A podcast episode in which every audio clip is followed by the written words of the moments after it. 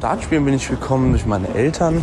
Die haben mir nämlich eine E-Dartscheibe zu Weihnachten geschenkt 2018.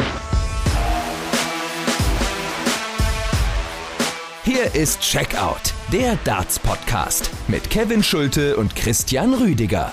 Folge 209 von Checkout, der Darts Podcast, eine ganz besondere. So viel sei gesagt. Es ist nämlich sehr viel passiert in der vergangenen Woche. Wir haben einen weiteren, einen vierten WM-Teilnehmer aus Deutschland dazu bekommen. Es ist nichts äh, anderes als eine Sensation. Fabian Schmutzler aus Frankfurt am Main, 16 Jahre jung, wird die deutschen Farben als vierter Starter im Ellipelli vertreten. Ihr habt ihn gerade schon ganz kurz gehört. Wir haben noch ein paar längere Statements von ihm im weiteren Verlauf der Folge.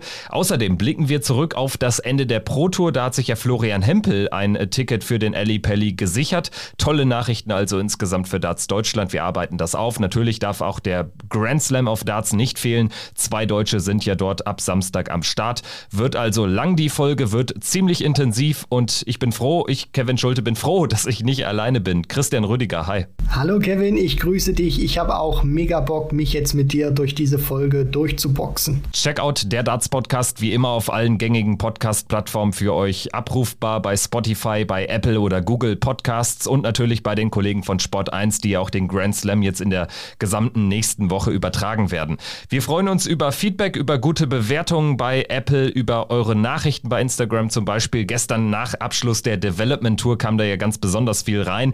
Wir sprechen nachher natürlich ausführlich darüber. Christian, ich würde sagen, wir gehen aber in alter Tradition hier ran an die Folge und gehen rein mit einem Blick auf die Super Series 8 in der vergangenen Woche, die letzten drei Proto-Events. Und die hatten natürlich eine ganz besondere Bedeutung, weil die letzten Startplätze über die Pro Tour äh, für die WM ausgespielt wurden und mit Florian Hempel hat äh, sich ein weiterer Deutscher ein WM-Ticket über diesen Weg gesichert. Martin Schindler war ja schon über die Super League qualifiziert und Gabriel Clemens ist ja sowieso als Top 32 Starter gesetzt bei der WM. Florian Hempel also sichert sich das WM-Ticket im ersten Jahr und das kann man gar nicht hoch genug einschätzen, würde ich sagen. Nein, absolut nicht, weil man ja auch nicht vergessen darf, dass er das erste halbe Jahr Jahr ja im Prinzip gar nicht spielen konnte.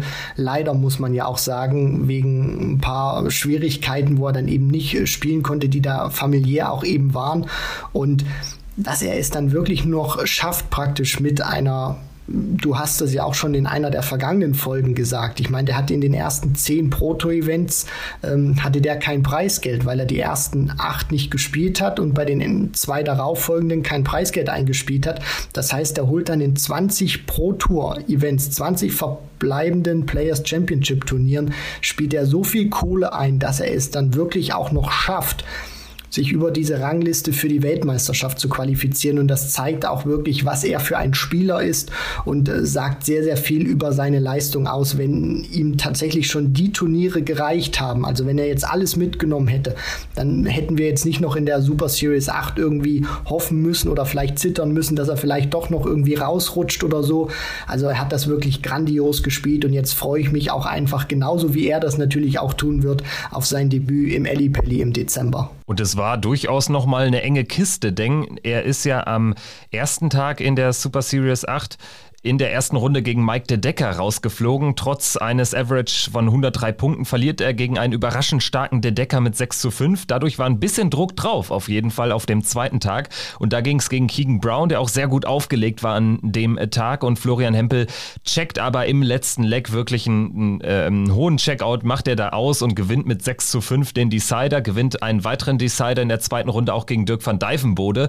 Auch richtig starke Partie, hatte ein mega großes Niveau. Und dann gegen Terrell Gurney 106er Average, einfach mal 17 Punkte im Average, mehr als Daryl Gurney, ein ehemaliger Major Champion.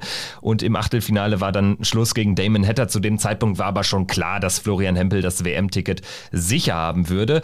Ähm, ich würde am Ende auch sagen, es ist komplett verdient. Klar, er hat auch 4000 äh, äh, Pfund über die European Tour eingeheimst, äh, wo es ähm, äh, wo man jetzt auch daran festmachen kann, weshalb er jetzt die Players Championship Finals nicht geschafft hat, weil eben das Geld von der European Tour nur, äh, nicht in das Players Championship Finals Ranking sozusagen einfließt. Aber insgesamt also 14.000 aus jetzt 20 Turnieren, weil du hast es angesprochen, nach 10 Turnieren stand er bei 0 Pfund. Das ist eine richtig starke Leistung und wenn er so weitermacht, dann reden wir in Zukunft über ganz andere Ranking-Positionen. Das ist absolut richtig, Kevin. Also die Entwicklung von Florian Hempel, die er jetzt auch genommen hat in diesem halben Jahr, wo er jetzt praktisch wirklich Fulltime auf der Tour mitspielt, das ist wirklich schon grandios. Und man darf ja auch nicht vergessen, also nur mal so als kleiner Fun-Fact für das World Matchplay im nächsten Jahr, 2022, wäre er Stand jetzt qualifiziert als 15. der Pro Tour Order of Merit. Klar,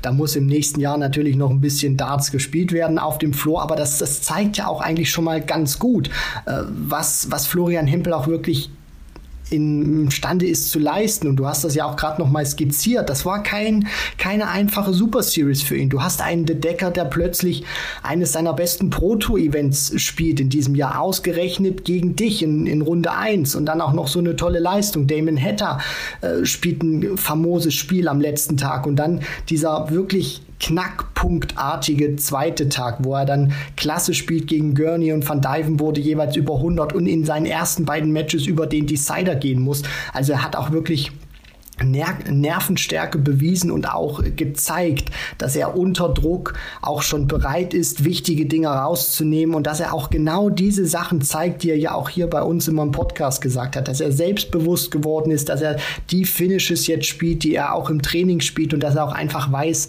was, was er kann. Und ich bin wirklich für das, für das nächste Jahr, Kevin, also ich will jetzt nicht sagen, ich erwarte übermäßig viel von ihm, aber ich glaube, wir, wir können wirklich schon eine Menge von ihm erwarten, ohne ohne da jetzt wirklich Druck auszuüben, weil er hat ja auch schon gezeigt, zu was er imstande ist, auch bei TV-Turnieren. Deswegen, ich lasse mich da wirklich positiv überraschen, was da alles im nächsten Jahr kommen wird von ihm. Machen wir einen Haken hinter die Proto-Leistung von Florian Hempel in diesem Jahr. Also er beendet sie in der Proto-Rangliste auf Platz 26. Da sind natürlich die vorab äh, 32 gesetzten Spieler schon rausgerechnet.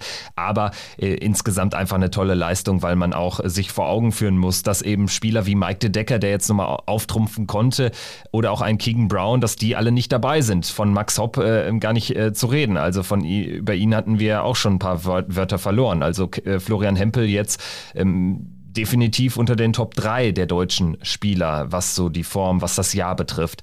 Und ähm, man muss jetzt aber auch konstatieren, abseits von Florian Hempel äh, hatte die äh, Super Series 8 auch noch ein paar weitere gute Leistungen aus deutscher Sicht parat. Es ging nämlich los ähm, an diesem ersten Turniertag mit ähm, einem Viertelfinaleinzug von Gabriel Clemens, der gegen Ryan Searle dann knapp im Decider verliert. Da wäre also vielleicht noch ein bisschen mehr drin gewesen sogar. Aber insgesamt muss man bei Gabriel Clemens auch sagen, die Form, die zeigt dann doch schon wieder in die richtige Richtung. Jetzt war es nur in Anführungszeichen ein richtig gutes Ergebnis, aber in Kombination natürlich mit der Qualifikation, der erneuten Qualifikation für den Grand Slam of Darts, war es auch für ihn eine erfolgreiche Woche. Definitiv. Und ich finde, es ist auch immer sehr wichtig, dass man bei Gabriel Clemens, deswegen fand ich ja auch diese Super Series Blöcke so toll, dass die auch in diesem diesem Jahr wirklich äh, gespielt wurden, dass man da auch eine gewisse Konstanz von ihm erkennen konnte. Also es gab wirklich selten Blöcke, wo er rausgegangen ist und wir dann nicht über mindestens ein gutes Ergebnis gesprochen haben. Und hier schafft er jetzt auch gleich wieder an Tag 1 das Viertelfinale, spielt alles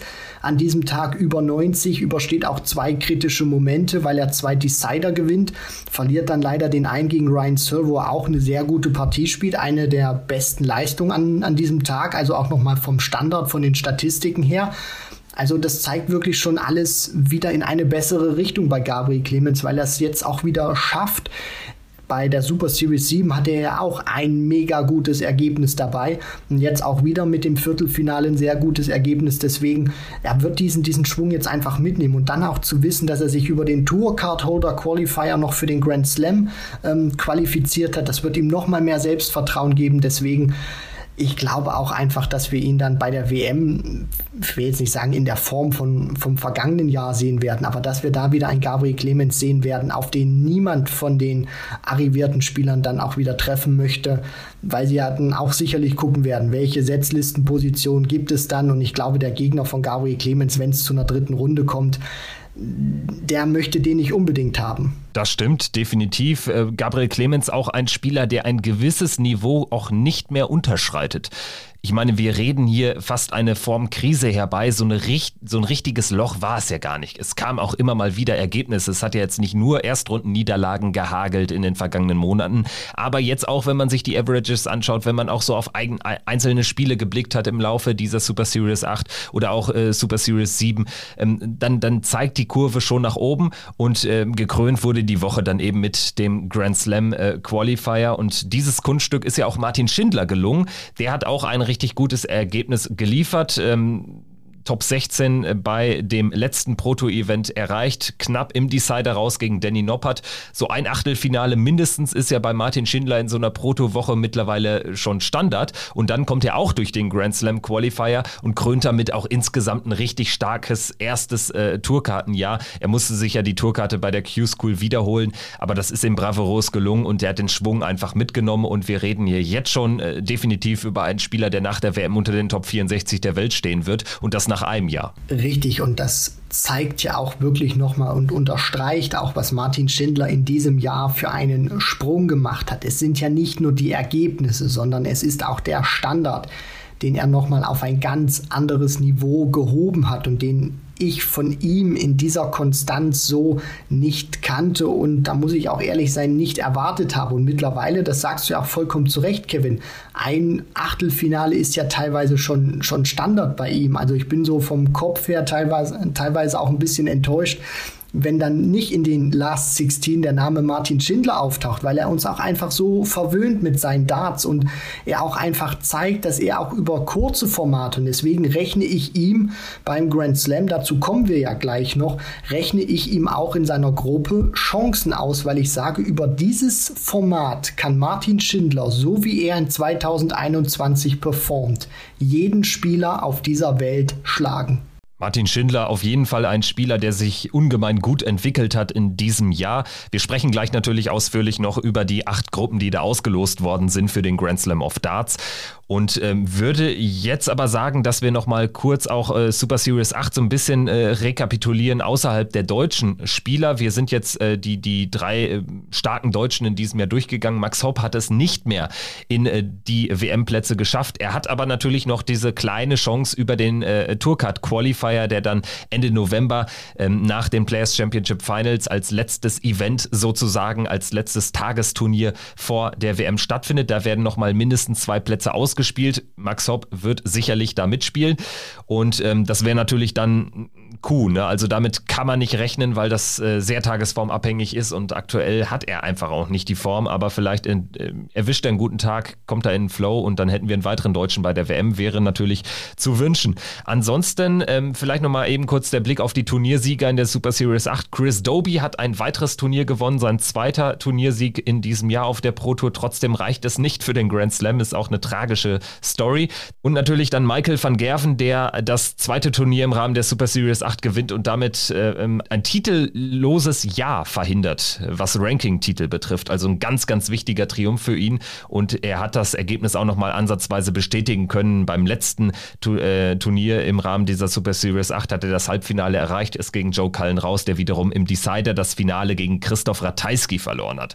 Also Doby, Van Gerven, Ratajski, die Turniersieger, was haben wir denn davon zu halten?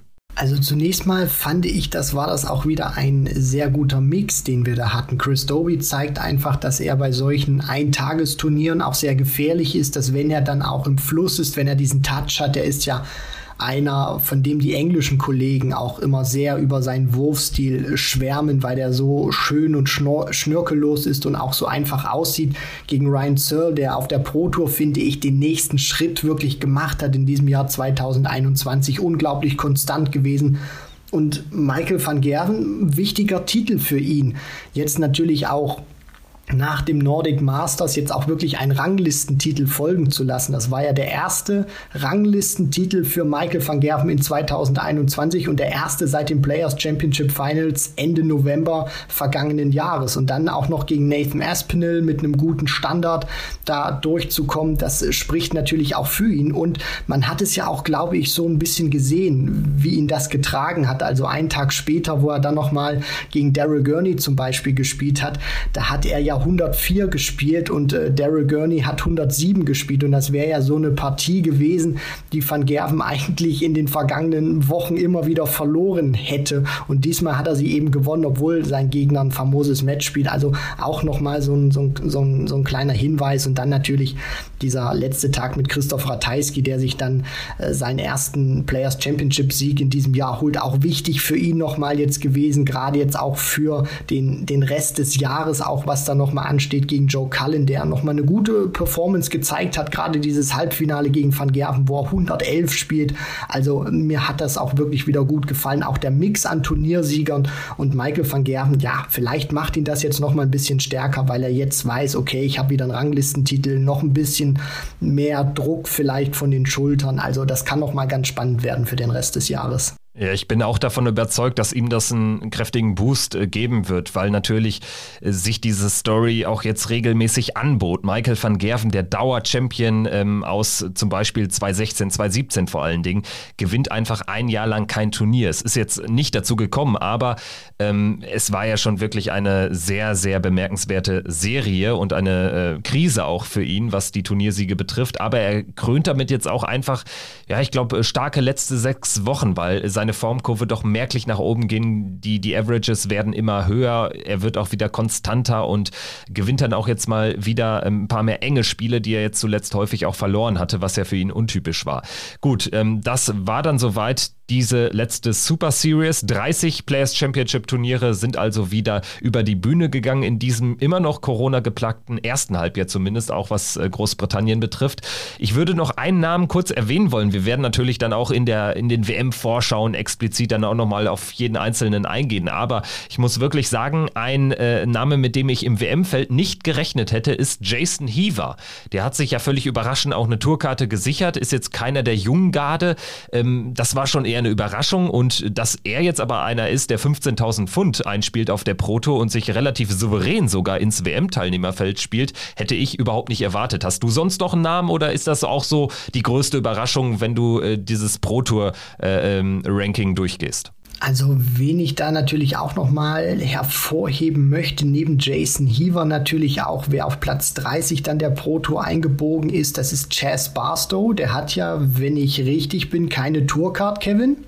Das ist korrekt. Also es gibt äh, neben Chess Barstow auch noch Roby John Rodriguez und Rusty Jake Rodriguez, die keine Tourkarte haben, sich trotzdem eben über die Pro Tour für die WM qualifizieren. Richtig, und ich glaube, das ist auch immer nochmal so ein, so ein kleiner Gradmesser vielleicht auch zu sehen, wie Spieler dann tatsächlich sich auch entwickeln können oder wie die dann auch mitspielen können. Oder es zeigt ja auch unter anderem, dass selbst wenn du eine Tourcard verpasst und dann trotzdem gut spielst, gerade in diesem Corona-geplagten Jahr, ähm, die beiden Rodriguez-Brüder, Roby John und Rusty Jake, die sich ja jetzt beide für die WM qualifiziert haben über die Pro Tour. Also Rusty hat ja nicht mal die Development Tour gebraucht dann am Ende. Ende, was ja dann gut ist für Fabian Schmutzler am Ende des Tages, zeigt es dann natürlich auch, dass es sich immer wieder lohnt, bis zum Schluss auch zu kämpfen, auch in der Q-School, selbst wenn du knapp scheiterst, weil Absagen wird es immer geben und Chess Barstow hat diese Chancen dann, diese Einladung, die er bekommen hat, sehr gut genutzt und für mich ist das, muss ich ganz ehrlich sagen, wirklich eine, eine Riesenüberraschung, also dass er sich als Nicht-Tourkartenbesitzer dann auch zu diesen Turnieren spielt, weil es ist ja nicht immer garantiert, dass du dann tatsächlich einen Nachrückeplatz bekommst, aber er hat eine so gute Position gehabt und hat dann genügend Preisgeld eingespielt, also für mich der zweite Name neben deinem genannten Jason Heaver, den ich da nochmal hervorheben möchte. Jetzt äh, war die Proto natürlich nicht nur relevant äh, für äh, die äh, WM-Startplätze, sondern äh, es wird natürlich äh, das Players Championship Finals Turnier dann Ende November auf Basis der, der, der Ergebnisse ähm, der Players Championship Turniere stattfinden. Und da haben wir demzufolge jetzt auch eine Auslosung. Es gibt ja keine klassische Auslosung, weil einfach die, die Setzpositionen dann sozusagen durchgegangen werden. Die Top 64 dieser Players Championship Turniere sind qualifiziert für das Finalturnier. Ist ja ein Ranking Major, also ein sehr sehr wichtiges Turnier, das letzte vor der WM. An Nummer 1 gesetzt ist äh, Jose de Sousa. Er trifft auf die 64 Devin Peterson. Ich werde jetzt einen Teufel tun und jedes äh, Spiel hier durchgehen. Wir werden im Vorfeld des Turniers natürlich eine obligatorische Vorschau auch machen.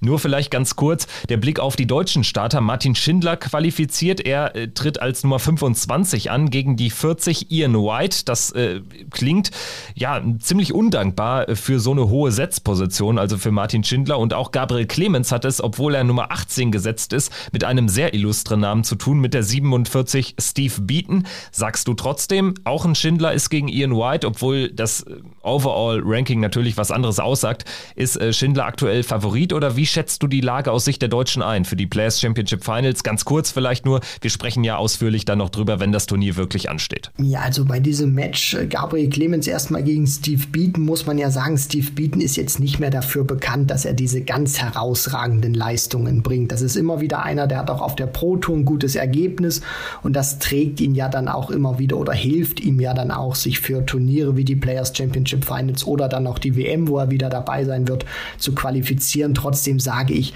Gabriel Clemens wird dieses Match oder muss dieses Match aus meiner Sicht eigentlich auch diktieren, weil er den konstanteren Standard hat, den höheren Standard auch hat und Martin Schindler gegen Ian White auch da muss man ja sagen, natürlich spricht das Ranking für Ian White, aber die Form spricht aus meiner Sicht für Martin Schindler auf der Pro Tour deutlich stärker gewesen als der personifizierte Floorspieler Ian White.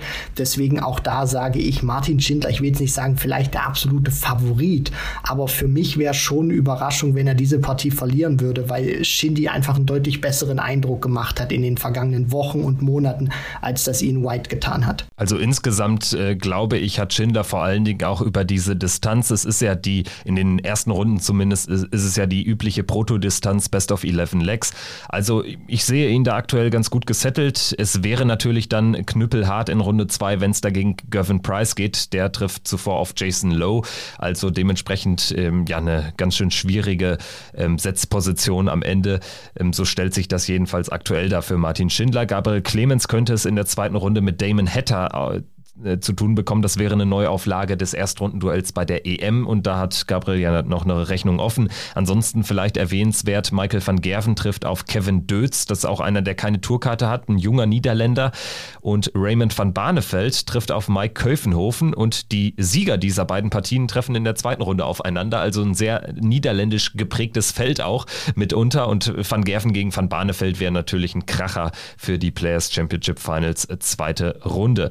Gut, ähm, ähm, dazu aber dann, wie gesagt, an später Stelle in ein paar Wochen definitiv noch mehr. Ich würde jetzt zum Grand Slam of Darts kommen wollen, der ja jetzt in Wolverhampton stattfindet. Vielleicht zunächst nochmal ähm, der kurze Blick auf den Qualifier. Der fand ja dann am Tag nach Ende der Pro Tour letzte Woche statt. Florian Hempel, da muss man erstmal sagen, ich glaube, da war der Tank einfach alle. Das hat man ja schon an ähm, dem letzten Pro Tour Tag gesehen, wo er in der ersten Runde gegen Damon Hatter auch keinen Stich sieht. Und dann verliert er beim Grand Slam of Darts Qualifier in der ersten Runde auch deutlich. Also dementsprechend, ich glaube, da war einfach die Luft komplett raus. Ja, und auch da darf man ja nicht vergessen, also Andy Bolton, was er da gespielt hat, ist, ähm, ja, wie kann ich das formulieren? Also das sieht man jetzt auch nicht alle Tage von Andy Bolton, vom X-Factor. Also da hat, ich will jetzt nicht sagen, vielleicht auch wieder ein bisschen unglücklich für Flo Hempel. Der hat das ja dann auch später gesagt, dass er vielleicht noch ein bisschen lernen muss, sofort im ersten Match da zu sein, weil natürlich rechnest du jetzt nicht damit, dass ein Andy Bolton dir 109 Punkte um die Ohren klatscht über dieses kurze Format.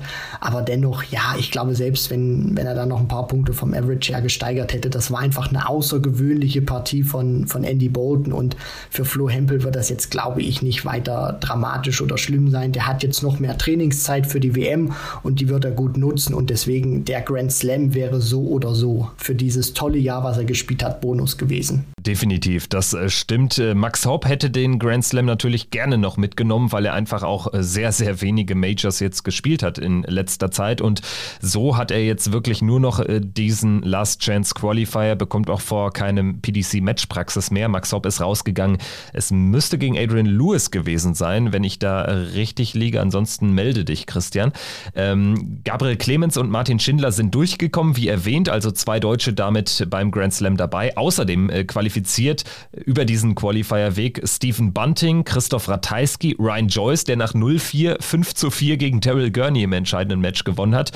Boris Kritschmer, das ist eine wirklich große Überraschung und Mike de Decker, das ist die noch größere Überraschung und dann fehlt natürlich noch ein Name, der ganz prominente Raymond van Barneveld ist auch auch dabei und das war auch ein Spiel, ja, nichts für schwache Nerven da im Decider gegen Brandon Dolan dann gewonnen, auch zuvor mehrere Matchstarts überlebt Übrigens genauso wie Martin Schindler gegen Dave Chisnell. Aus äh, deutscher Sicht ist das natürlich schön, dass Chizzy diese Darts nicht nutzen konnte. Auf der anderen Seite muss man natürlich auch sagen, Martin hat ein tolles Match gespielt. Und wenn Chizzy dann diesen Druck den er dann auch gespürt hat, nicht, nicht handeln kann und äh, die Darts dann eben auslässt. Ich meine, das ist ja dann nicht die, die Schuld von Martin Schindler oder dann, ähm, dann auch im anderen Match von Raymond van Barneveld ist das auch nicht die, die Schuld von Raymond van Barneveld, wenn ein Gegner die Darts auslässt. Deswegen, die beiden haben, sind immer dran geblieben, haben gekämpft, haben tolle Matches auch gespielt und sich dann diese, dieses Ticket dann noch geholt und was auch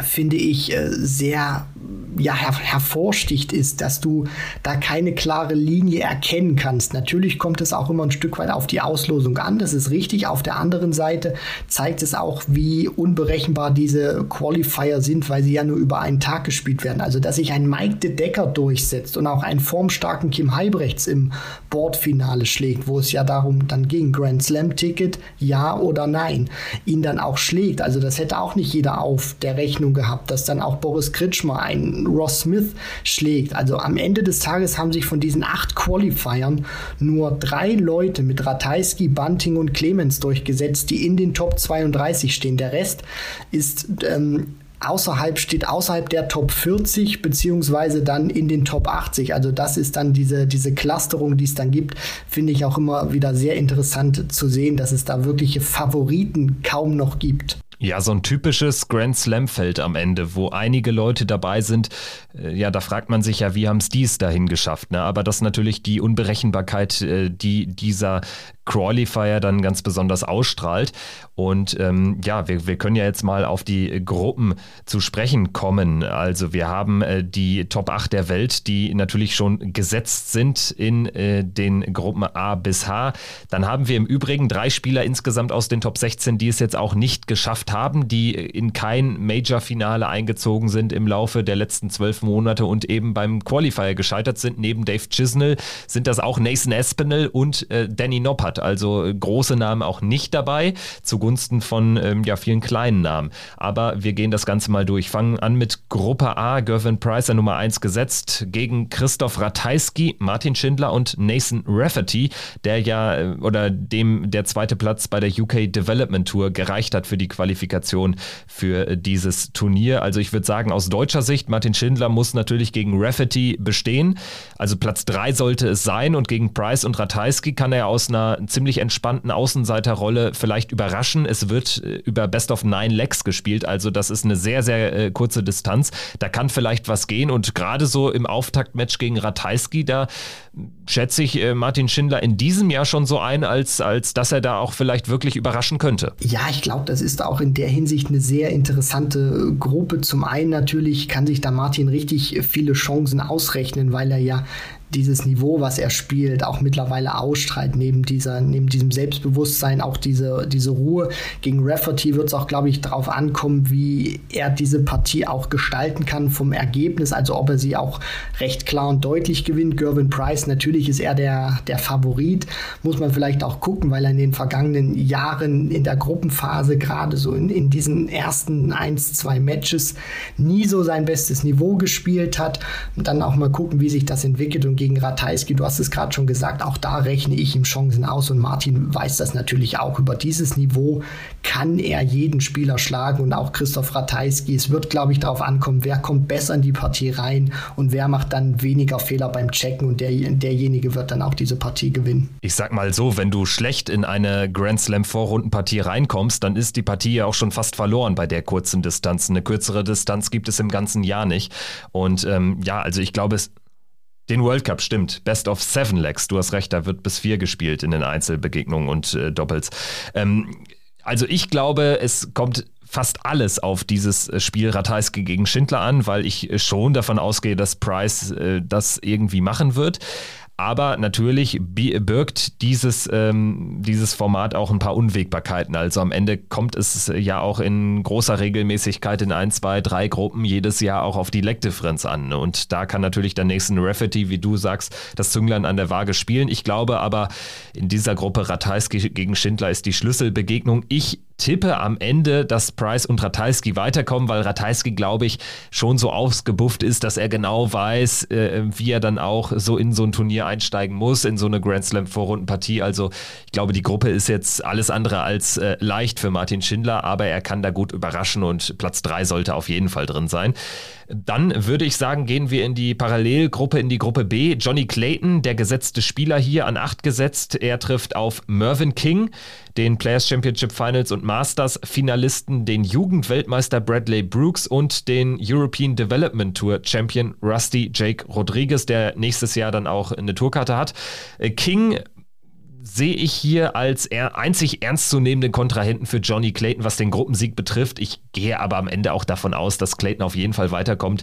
King sollte eigentlich Platz 2 machen. Rusty, bin ich mal gespannt, wie er so auf der großen Bühne agieren wird. Hat ja jetzt an Form wieder zugelegt und Bradley Brooks ist für mich auch ähm, ja ein ziemlich ja, ziemlich uh, unsicheres Pflaster vielleicht für den einen oder anderen in der kurzen Distanz, weil du ihn nicht einschätzen kannst. Aber alles in allem, wenn es normal läuft, kommt Clayton hier souverän weiter und King wird's weiter. Das ist äh, die logische Schlussfolgerung, die ich jetzt auch hätte, weil ich glaube, dass sich der Faktor Erfahrung auch durchsetzen kann. Mervyn King weiß auch einfach, wie er so ein kurzes äh, Format spielen muss. Ist ja jetzt nicht zum allerersten Mal beim Grand Slam dabei. Rusty J. Rodriguez nach den tollen Leistungen auf dem Floor muss man jetzt natürlich auch schauen, dass du vollkommen recht, wie er sich jetzt auch auf der großen Bühne entwickelt, vor Publikum natürlich. Aber wenn alles normal läuft, dann sollten wirklich Clayton und King ihre Erfahrung natürlich auch ausspielen, aber natürlich auch ihr Niveau und dann sollten sie auch diese Gruppe überstehen. Gruppe C wird angeführt von James Wade, der aktuell wirklich keine gute Form hat. Er trifft auf Rob Cross, Boris Kritschmer und Jim Williams, den UK Challenge Tour Champion. Also, das liest sich ja erstmal ziemlich klar an. Wade und Cross, die Top, äh, äh, die Top-Spieler in dieser Gruppe, Kritschmer und Williams, äh, die, die klaren Außenseiter. Aber ganz ehrlich, bei der Form von Wade, da sehe ich auch eine Chance für einen Jim Williams zum Beispiel in einem Auftaktmatch, da James Wade zu überraschen. Ansonsten Rob Cross einfach, für ihn spricht die Form. Er hat das Selbstvertrauen nach dem EM-Titel der kommt durch, da bin ich mir ziemlich sicher, aber dahinter, also James Wade muss einfach ein bisschen James Wade-mäßiger wieder spielen, dann klappt das auch, aber Jim Williams allen voran, vielleicht sogar Boris Kritschmer haben ja auch eine Außenseiterchance wegen des kurzen Formats. Da wird es dann auch, glaube ich, auf die Konstanz ankommen, die Kritschmer und Williams über ihre drei Gruppenspiele dann auch abliefern können. Also Rob Cross, da bin ich äh, vollkommen d'accord mit dir, der wird sich in dieser Gruppe auch sehr souverän souverän durchsetzen, auch aufgrund der Leistung, die er zuletzt gezeigt hat mit dem Sieg bei der EM. Der hat genug Selbstvertrauen, der hat jetzt auch wieder das Vertrauen in die eigene Stärke. Also da wird, glaube ich, nicht viel anbrennen. James Wade äh, hat überhaupt nicht gut gespielt bei der Super Series. Der letzte Tag war dann nochmal okay von ihm wirklich gewesen, also so eine kleine Versöhnung. Bei Kritschmer weiß man, was er spielen kann, aber er muss es mehr als einmal zeigen. Und Jim Williams ich kenne ihn auch natürlich von den BDO-Zeiten. Also er hat das Niveau, er hat den Standard. Die Frage ist wirklich nur, wie gut kann er diese drei Spiele bestreiten? Wenn er sie auf einem und demselben Niveau konstant dann auch bestreiten kann, dann hat er eine Möglichkeit, aber er darf jetzt keine so großen äh, Leistungsstellen drin haben, weil ansonsten wird das aus meiner Sicht nicht reichen und dann könnten sich tatsächlich die zwei großen Namen durchsetzen. In Gruppe D, die liest sich äh, sehr ausgeglichen auf den ersten Blick. Dimitri Vandenberg hat jetzt dieses Jahr auch nicht die alles überragende Form. Der ist gesetzt in dieser Gruppe und spielt gegen Stephen Bunting, Ryan Joyce. Die haben sich ja am letzten Tag über den Qualifier in dieses Feld gespielt und Roby John Rodriguez als World Cup-Finalist an der Seite von Menzo Suljovic komplettiert die Gruppe. Und ganz ehrlich, wenn du als Roby John aus äh, Top 4 in diese Gruppe gelost wirst, also besser hätte es kaum laufen können, weil da ist, glaube ich, was drin. Also ich sehe in der Gruppe ja, vieles möglich, weil einfach Dimitri Vandenberg nicht diese mega gute Form hat. Bunting und Joyce, da kannst du auch überraschen. Also, das ist eine, Über eine, eine Gruppe mit Überraschungspotenzial, sagen wir es so. Ja, bei Dimitri Vandenberg ist auch dieses Problem, dass er einfach nicht diese Konstanz hat, wie er sie im vergangenen Jahr hatte bei den Major-Turnieren. Also, das einzig richtig gut, wo er mich überzeugt hat in diesem Jahr, das war tatsächlich das World Matchplay gewesen. Ansonsten muss man auch immer wieder gucken, wie ist die aktuelle Form des Dreammakers äh, vielleicht. Natürlich auch zuletzt bei den World Series of Darts Finals, wo er das Finale erreicht hatte, aber auch das war, fand ich, nicht so überzeugend wie, sein, wie seine Matchplay-Auftritte. Stephen Bunting auch sehr schwankend unterwegs, dann taucht er plötzlich mal im Halbfinale der WM wieder auf, dann geht wieder ähm, mehrere Turniere lang nichts, dann kommt er wieder mal zurück mit einem Pro-Tour-Sieg. Also auch da muss man, muss man auch gucken, gerade auch weil Ryan Joyce einer ist, der große Namen schon geschlagen hat im TV, Peter Wright unter anderem im vergangenen Jahr, James Wade bei der, bei der WM unter anderem auch schon mal. Also das wird auch sehr spannend zu sehen sein, wo ich jetzt diesen ganz großen Top-Favoriten, wenn ich jetzt mal nicht die Namen betrachte, nicht so wirklich ausmachen kann. Roby John Rodriguez vielleicht so ein paar kleine Abstriche, aber auch er, das hat er beim World Cup gezeigt, hat das Niveau. Deswegen sehr spannend, wer sich hier durchsetzen wird. Eine gute Auslosung hat meiner Meinung nach auch Gabriel Clemens erwischt, der sogar in Top 2 war. Er bekommt es mit Peter Wright zu tun in Gruppe E. Mike De Decker und Fallon Sherrock heißen die weiteren äh, Gegner oder Gegnerinnen in dem Fall. Es geht los gegen Mike De Decker. Das wird natürlich schon eine Schlüsselbegegnung sein. Also wenn er das Spiel gewinnt, dann geht's vielleicht gegen Peter Wright. Er könnte da befreit aufspielen und äh, Peter Wright spielt gegen die Deutschen. Das wissen wir seit der EM oder auch seit der letzten WM, als er gegen Gabriel Clemens äh, ähm, ausgeschieden ist. Spielt gegen die Deutschen in jüngerer Vergangenheit nicht die besten Darts und generell ist er einfach in keiner guten Form. Also das liest sich sehr, sehr schlecht an, die Bilanz von Peter Wright zuletzt. Also in der Gruppe erwarte ich fast schon, dass Gabriel da mindestens Zweiter wird. Mit ein bisschen Glück ist sogar der Gruppensieg drin. Mike de Decker ist natürlich jetzt ähm, ja, ein Spieler mit Überraschungspotenzial. Wir haben gesehen, wie gut er spielen kann jetzt äh, in der letzten Woche.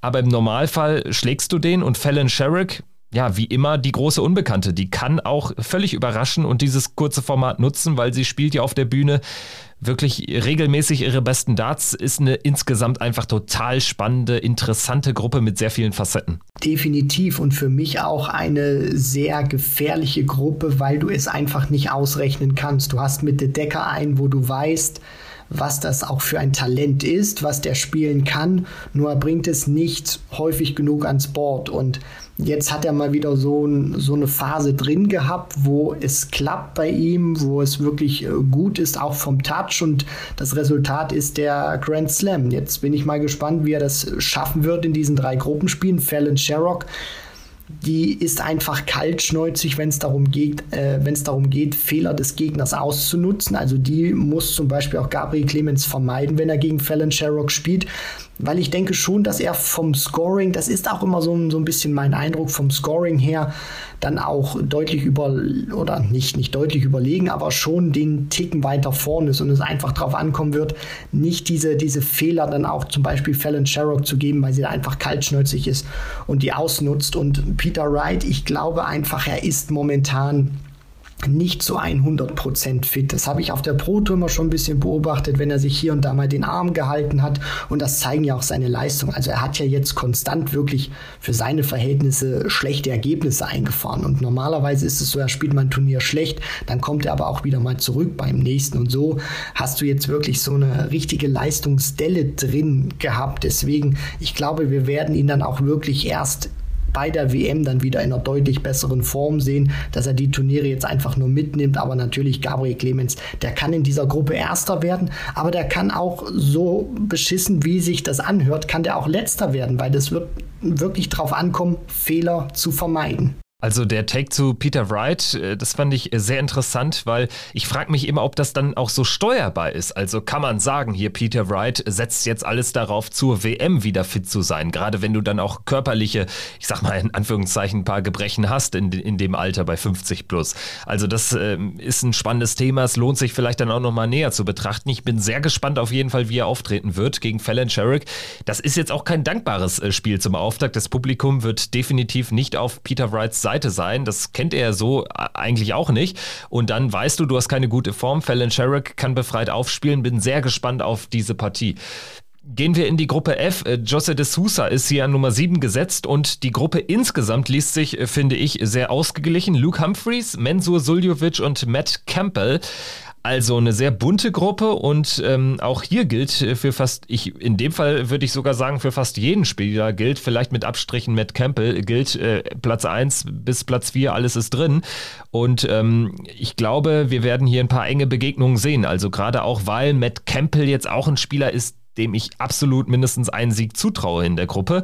Und dann könnte das äh, Feld natürlich dementsprechend durchgemischt werden. De Sousa vielleicht mit leichten Vorteilen vorne, Humphreys, Suljovic so auf einem Niveau, ja, und Matt Campbell aber auch nur mit ganz leichten Abstrichen dahinter. Das wäre meine schnelle Einschätzung. Ja, ich finde, es ist auch immer schwierig einzuschätzen, weil wir auf der einen Seite natürlich immer über ein kurzes Format reden, dann aber auch auf der anderen Seite über Konstanz reden müssen. Und die Frage ist dann, wie gut kann Matt Campbell auch wirklich über drei Spiele performen? Ist ein gutes wird, wird glaube ich, nicht reichen bei, bei diesen Gegnern.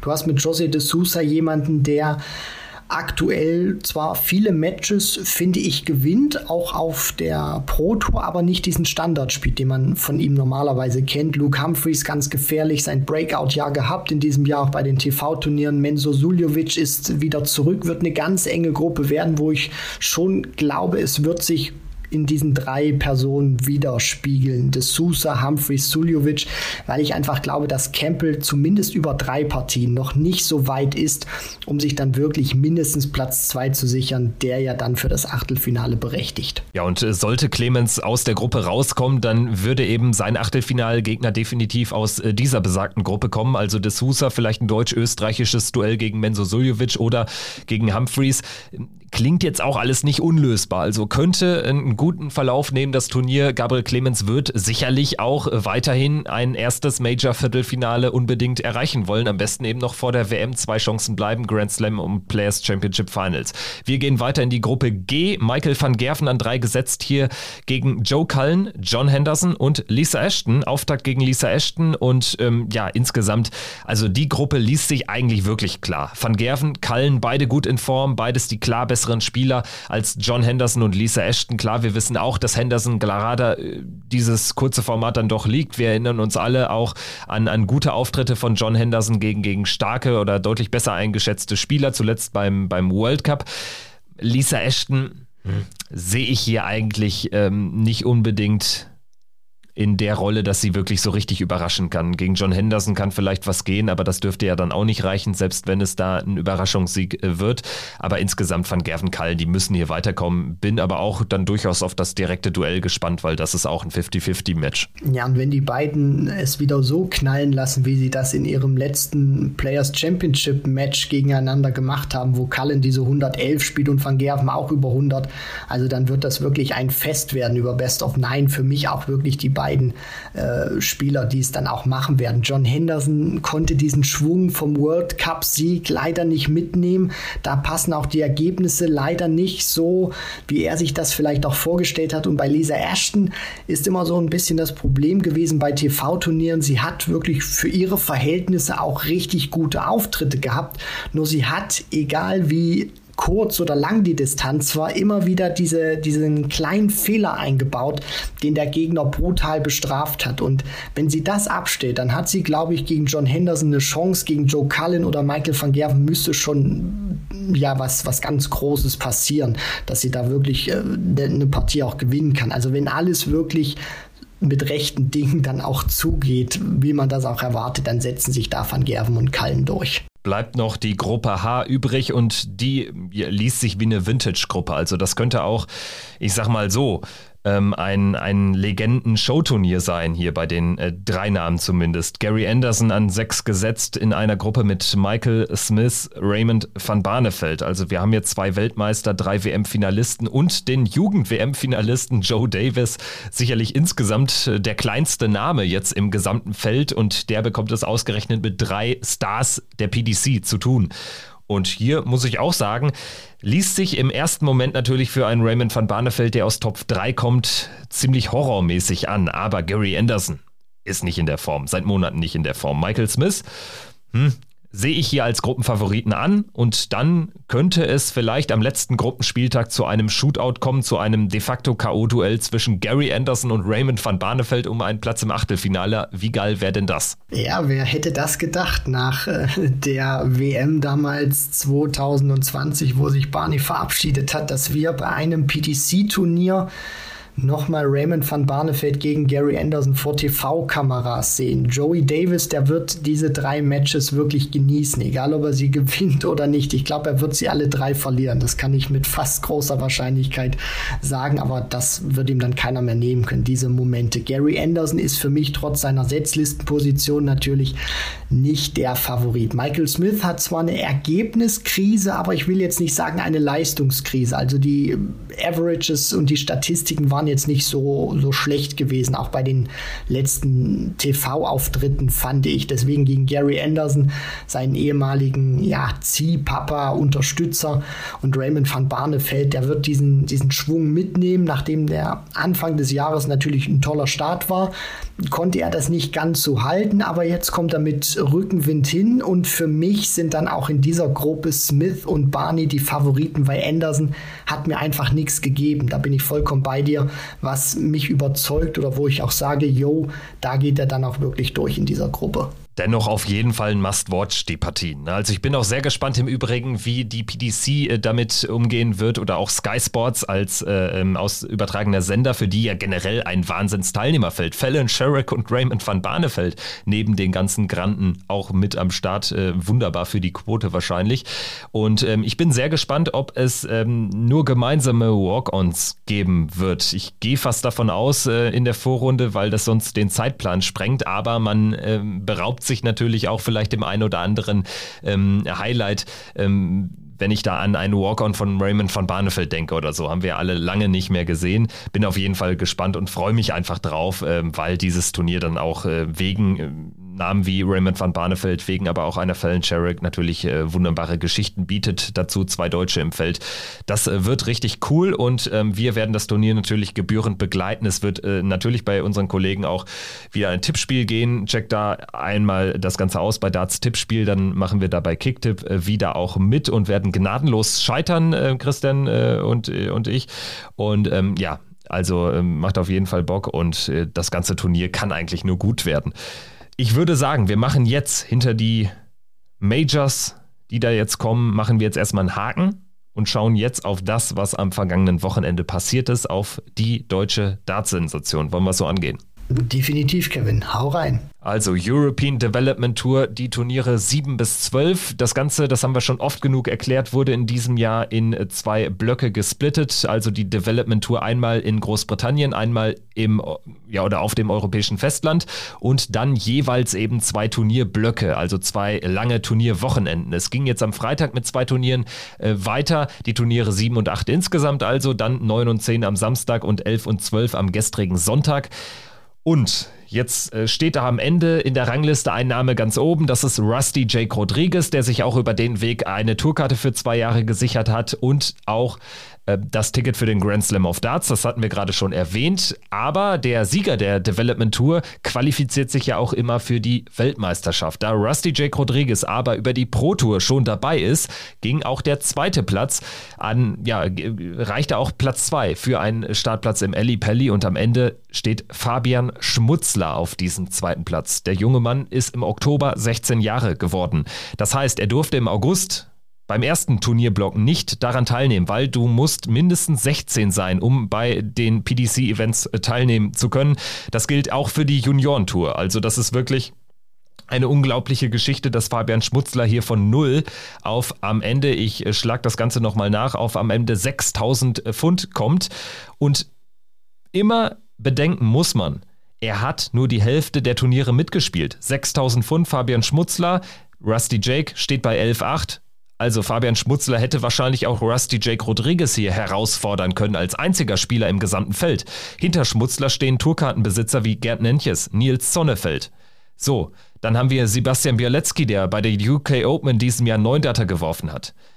Wir haben Leute wie Nico Kurz, Adam Gavlas, ein Tourkartenbesitzer. So, und die sind alle hinter Fabian Schmutzler, klar hinter Fabian Schmutzler. Also es ist mir fehlen immer noch so ein bisschen die Worte. Ich habe jetzt versucht, das mal erstmal zu rekapitulieren, aber vielleicht, Christian, kannst du erstmal auch nochmal so, so deine Einschätzung zu dem geben, was wir da am äh, vergangenen Wochenende erlebt haben an diesen drei Tagen. Ich meine, du spielst als Fabian Schmutzler, der gerade 16 ist, du spielst zum ersten Mal PDC und gewinnst direkt mal zwei Turniere, stehst noch ein weiteres Mal im Finale und zweimal im Halbfinale. Das ist unglaublich, das ist gigantisch. Also ich glaube, was wir am Wochenende jetzt gesehen haben, das ist wirklich geschichtsträchtig auch gewesen und das ist auch so eine kleine ja, Märchengeschichte, eine kleine große Märchengeschichte, weil sowas siehst du nicht alle Tage und sowas wird man jetzt auch, da bin ich mir sicher, in den nächsten Jahren erstmal nicht sehen, so eine Story. Du hast das gerade schon gesagt, da kommt einer hin,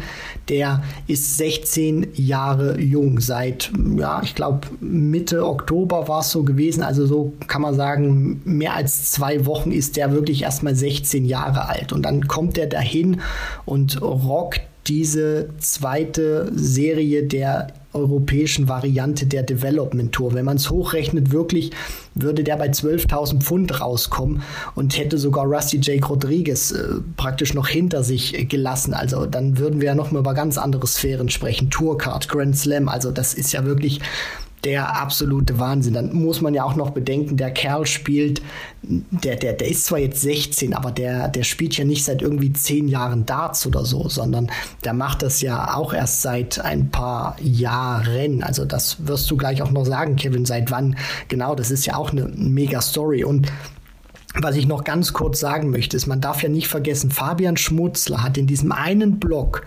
6000 Pfund eingespielt, in sechs Turnieren.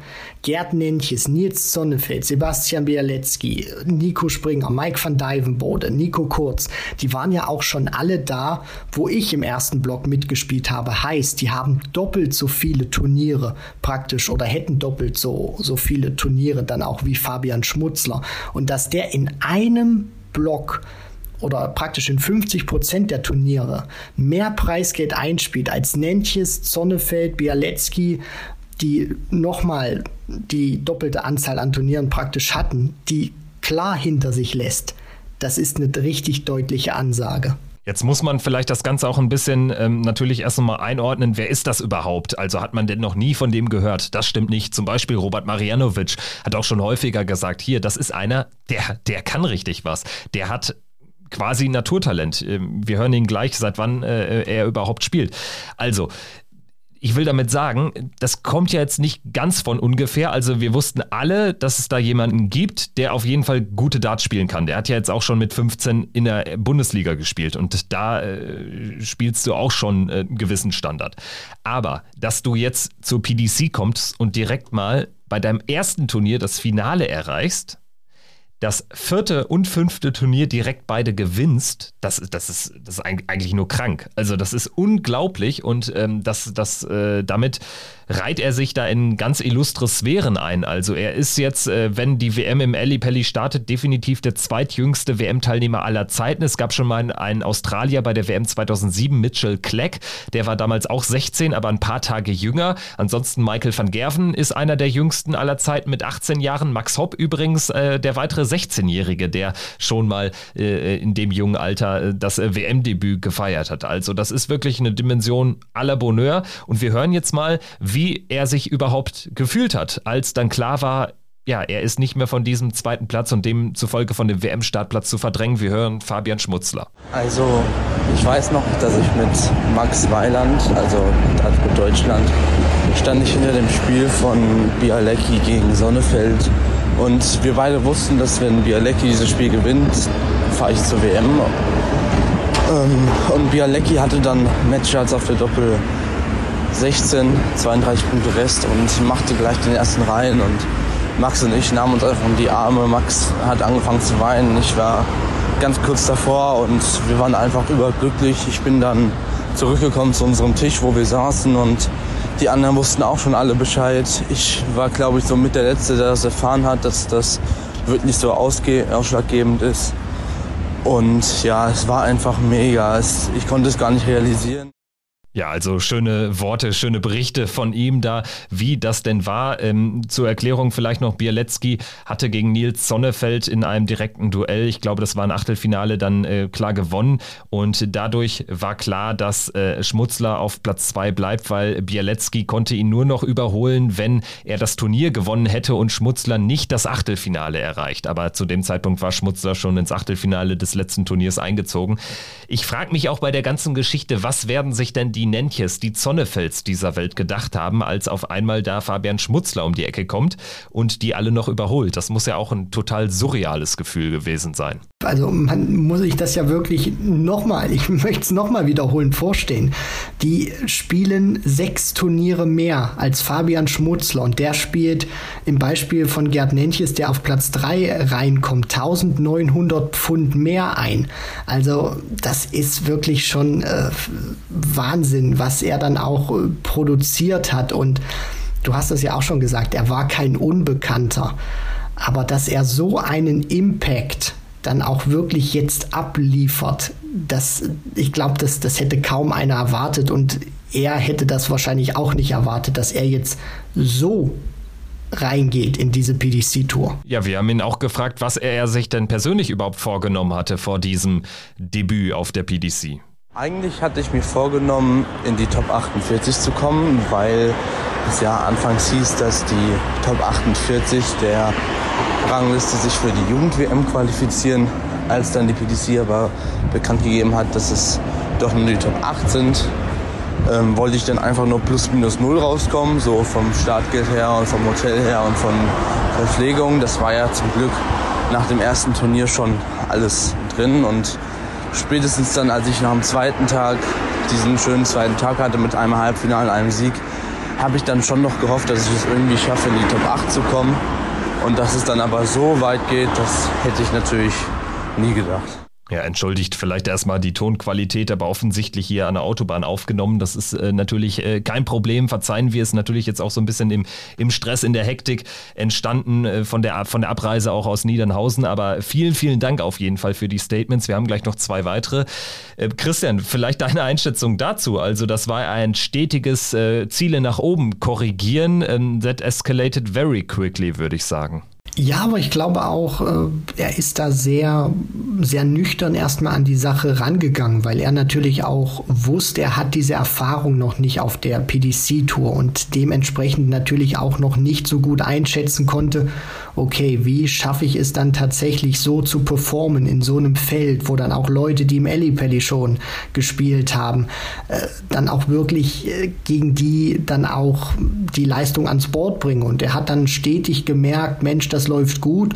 Und dann ist er auch von Turnier zu Turnier oder dann auch mit den Zielen, die nach oben korrigiert wurden, selbstbewusster dann auch geworden in der Art und Weise, wie er seine Ziele formuliert. Und das ist dann letztendlich auch alles aufgegangen, beziehungsweise dann sogar Ziele übererfüllt, weil äh, ja Elli Pelli, äh, das Ziel war dann natürlich nicht auf der, auf der Landkarte gewesen, aber ansonsten merkt man, glaube ich, auch, dass er da jetzt äh, selber überrascht war, aber auch wusste, ich bin gut, das weiß ich auch, aber ich weiß eben noch nicht, wie ich jetzt in meinem allerersten äh, PDC-Turnierwochenende dann tatsächlich performen werde. Jetzt hören wir uns noch die Antwort auf die Frage aller Fragen an. Äh, wie ist er überhaupt zum Dartsport gekommen und wie lange spielt er schon, um dieses Niveau zu erreichen? Zum Dartspielen bin ich gekommen durch meine Eltern. Die haben mir nämlich eine E-Dartscheibe zu Weihnachten geschenkt 2018. Und die ging relativ schnell kaputt. Man hat sich eine Steel-Dartscheibe angelegt. Keine Ahnung, man hat immer wieder einen Monat drauf geworfen. Irgendwann habe ich dann richtig angefangen zu trainieren, bin in den Verein gegangen, hatte da einen Trainer und habe Turniere gespielt und so hat sich das dann alles entwickelt. Das, Christian, ist für mich die Story. Der spielt nicht mal drei Jahre und fängt sogar anfangs auf einem E-Dartboard an.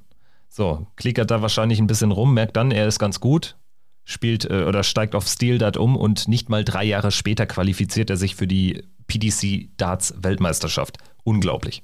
Ja, und äh, das auch noch wirklich äh, nochmal zu betonen bei seinem allerersten Wochenende, bei seinem allerersten PDC-Wochenende und so eine Geschichte, so toll die auch ist, äh, es macht einen tatsächlich auch persönlich ein bisschen äh, depressiv oder äh, kickt einen auch runter. So, so ehrlich muss man dann auch sein, wenn man diese, diese Stories dann natürlich auch hört, die wirklich Wahnsinn ist. Also zunächst mal E-Dart-Scheibe an, anzufangen, wo man natürlich auch weiß, wenn man sein Spiel langfristig natürlich weiterentwickeln will, dann muss irgendwann der Schritt dauerhaft zum Steel-Dart-Board kommen, weil du dann erst auch siehst, welche technischen Fehler du vielleicht auch machst, weil du die ja anfangs auf einer E-Dart-Scheibe nicht siehst, weil die ja aufgrund dieses Stecksystems alle gleich stecken.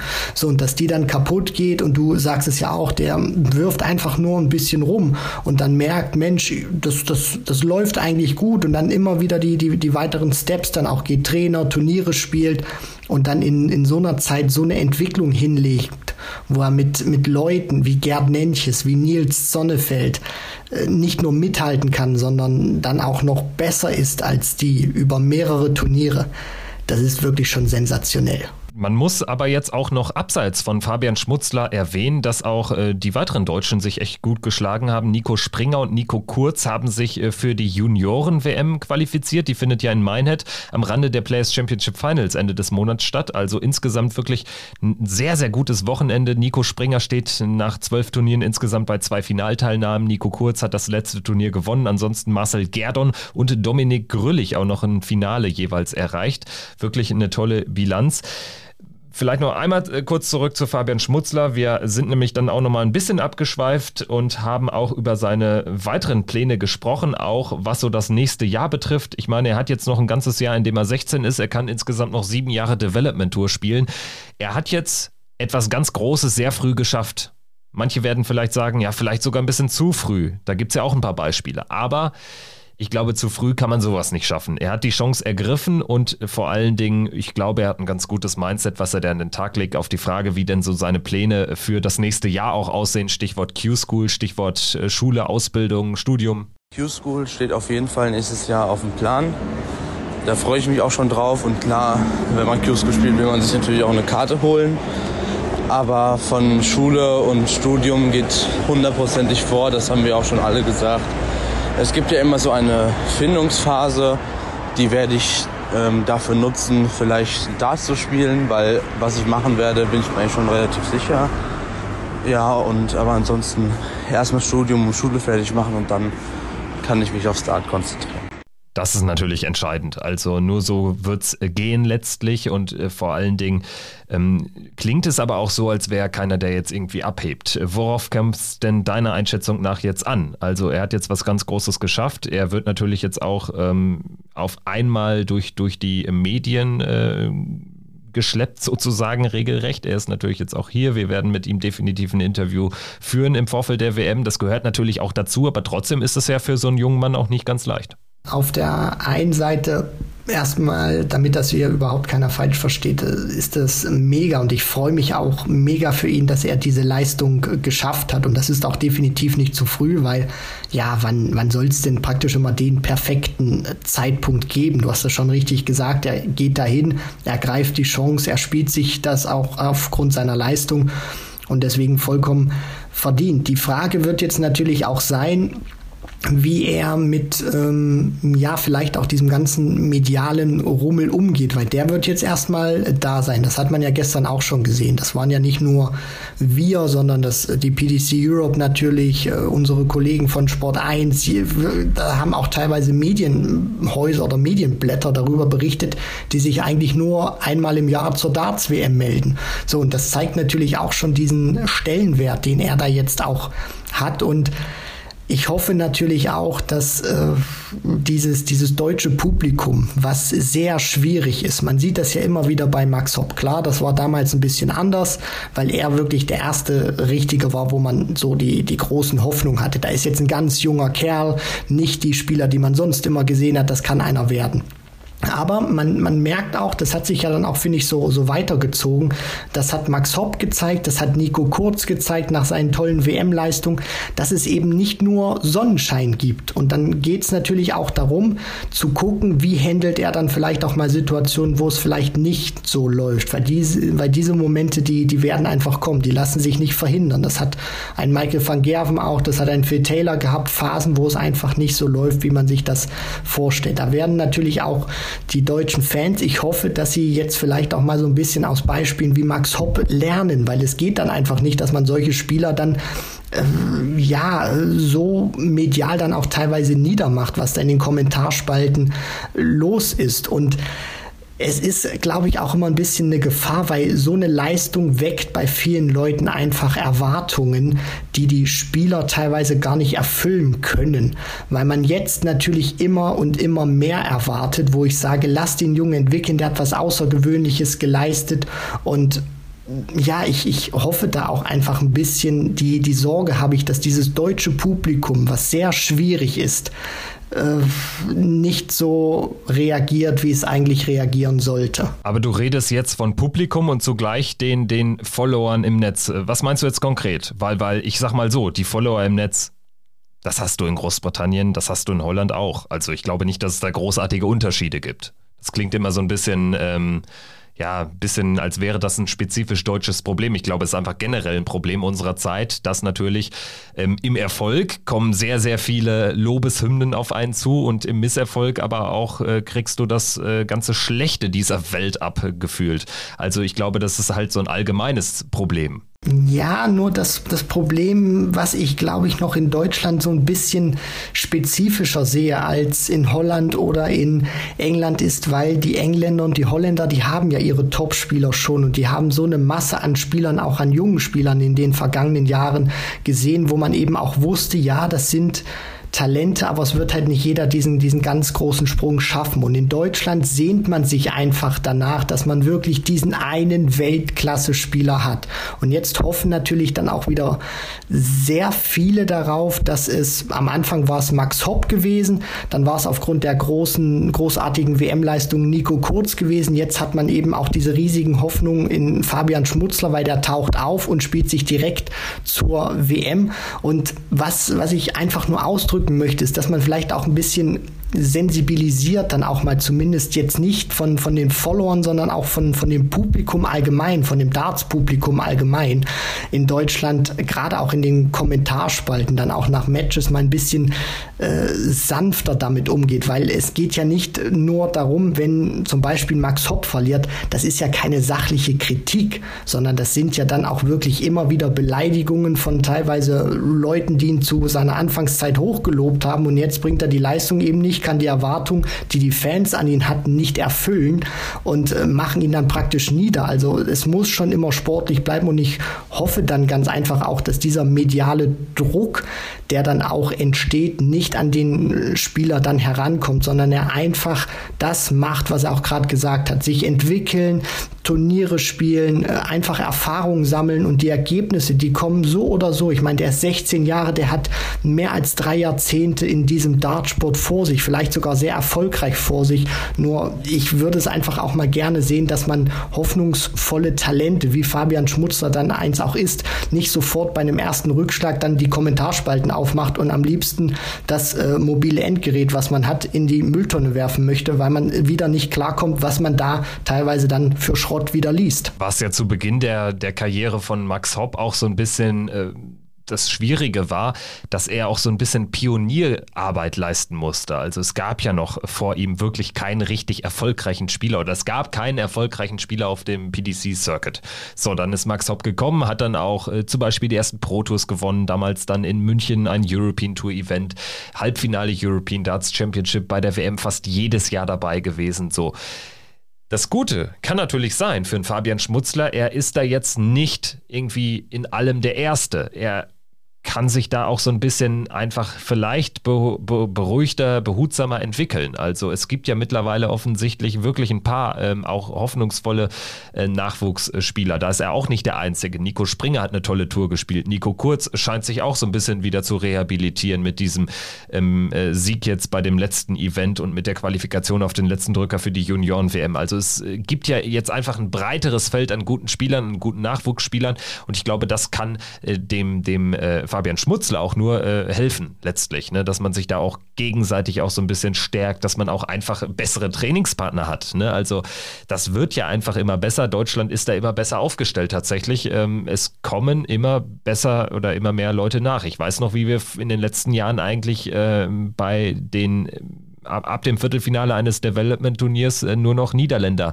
und Briten gesehen haben. Ne? Also es gehört ja auch zu weit dazu. Das war insgesamt auch einfach eine sehr, sehr gute Entwicklung für den deutschen Dartsport. Ja, natürlich. Ich meine, mittlerweile äh, sehen wir das als Selbstverständlichkeit an, wenn deutsche Spieler bei äh, Major-Turnieren dabei sind. Vor ein paar Jahren, da gab es ja gefühlt noch äh, drei große Sonderberichte, weil das einfach auch so, so neu war, wenn ein Max Hopp mal beim World Matchplay Matchplay dabei war und eben nicht nur Deutsche bei der WM aufgeschlagen haben. Mittlerweile ist das ganz normal, dass, dass die auf der Tour mitmischen, dass wir mindestens einen unter den Top 32 haben. Anfangs war es Max Hopp gewesen, jetzt ist es Gabriel Clemens.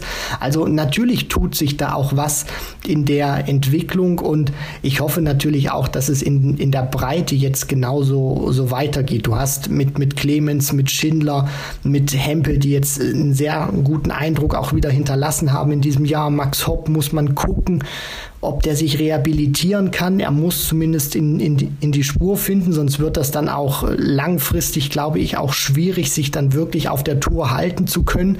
Und ähm, ja, der, der Rest wird dann eben nachkommen. Nico Kurz muss man gucken, hat immer wieder gezeigt bei TV-Turnieren, dass er abliefern kann. Fabian Schmutzler hoffe ich natürlich auch, dass er diese, diese Entwicklung, die er jetzt schon gemacht hat, dass er die einfach weitermachen kann, einfach auch so ja unbekümmert Dart spielen kann und dann kann das auch für, für Deutschland eine sehr rosige Zukunft im Dartsport werden und dann gibt es vielleicht auch mal dieses eine ganz tolle Ergebnis, nachdem man sich ja so sehr hier sehnt. Ich meine, zweiter Platz Development Tour Fabian Schmutzler, zweiter Platz Challenge Tour hat in dem Fall leider nicht für die WM-Teilnahme gereicht. Steven Noster, das ist ja auch ein weiteres Beispiel, ne, was jetzt hier auch nicht unerwähnt bleiben sollte. Insgesamt wirklich ein gutes Jahr, hat sich äh, zwischenzeitlich gar nicht so angelesen. Also es sah ja dann auch für Hempel gar nicht so gut aus, was die WM-Quali betrifft. Also dass er da noch reinrutschen würde, schon überraschend. Bei Hope hat sich so ein bisschen abgezeichnet, dass es nicht reicht. Dementsprechend waren wir dann teilweise sogar nur davon ausgegangen, es werden wahrscheinlich nur zwei Deutsche sein im Eli Pelli. Jetzt sind es vier an der Zeit. Zahl.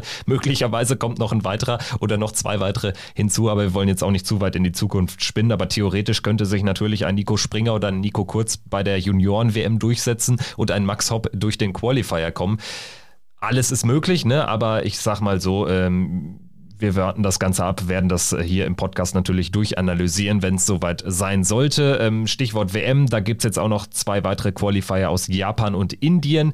In Indien hat sich ähm, wenig überraschend, muss man da sagen, Nitin Kuma zum x-ten Mal qualifiziert und äh, wird Indien da im Pelli vertreten und ähm, den Qualifier in Japan gewinnt Toyokatsu Shibata mit einem Mitte 90 Average, einer hohen äh, Doppelquote. Also ist einer, der sicherlich gefährlich werden kann. Insgesamt muss man sagen, also jetzt sind 22 von 32 internationale Qualifikanten auch feststehend.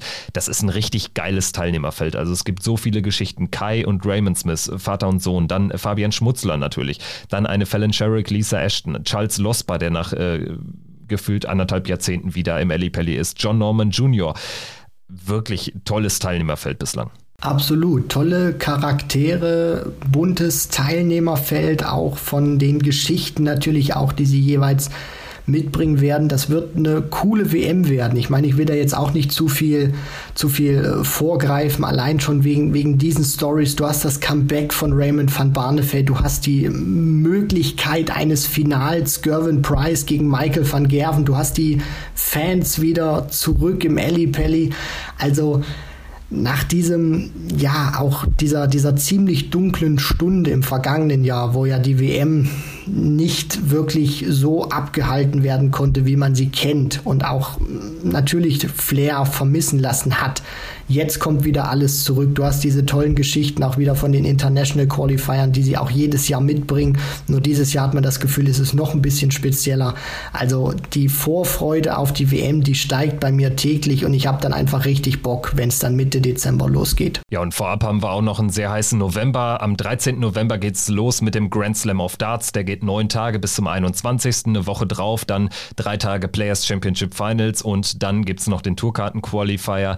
Am 15. 15. Dezember ist es dann soweit. Weltmeisterschaft 2022 beginnt. Wir sind natürlich mit von der Partie, werden das Ganze hier im Podcast, wie ihr es gewohnt seid, äh, täglich begleiten und werden uns natürlich jetzt aber auch äh, bis dahin noch weiter melden, wöchentlich. Wir werden auch zum Grand Slam eine Folge machen äh, zwischendurch. Das heißt, wir werden uns melden nach Abschluss der Gruppenphase. Also die nächste Folge wird dann ähm, in der Nacht von Dienstag auf Mittwoch, spätestens Mittwoch früh in eurem Podcatcher des Vertrauens äh, ja, abrufbar sein. Danke fürs Zuhören. Wir ähm, wünschen euch äh, weiterhin alles Gute. Kommt gut durch den November, kommt gut durch die Woche und bleibt uns treu. Bis dahin macht's gut. Ciao. Ciao.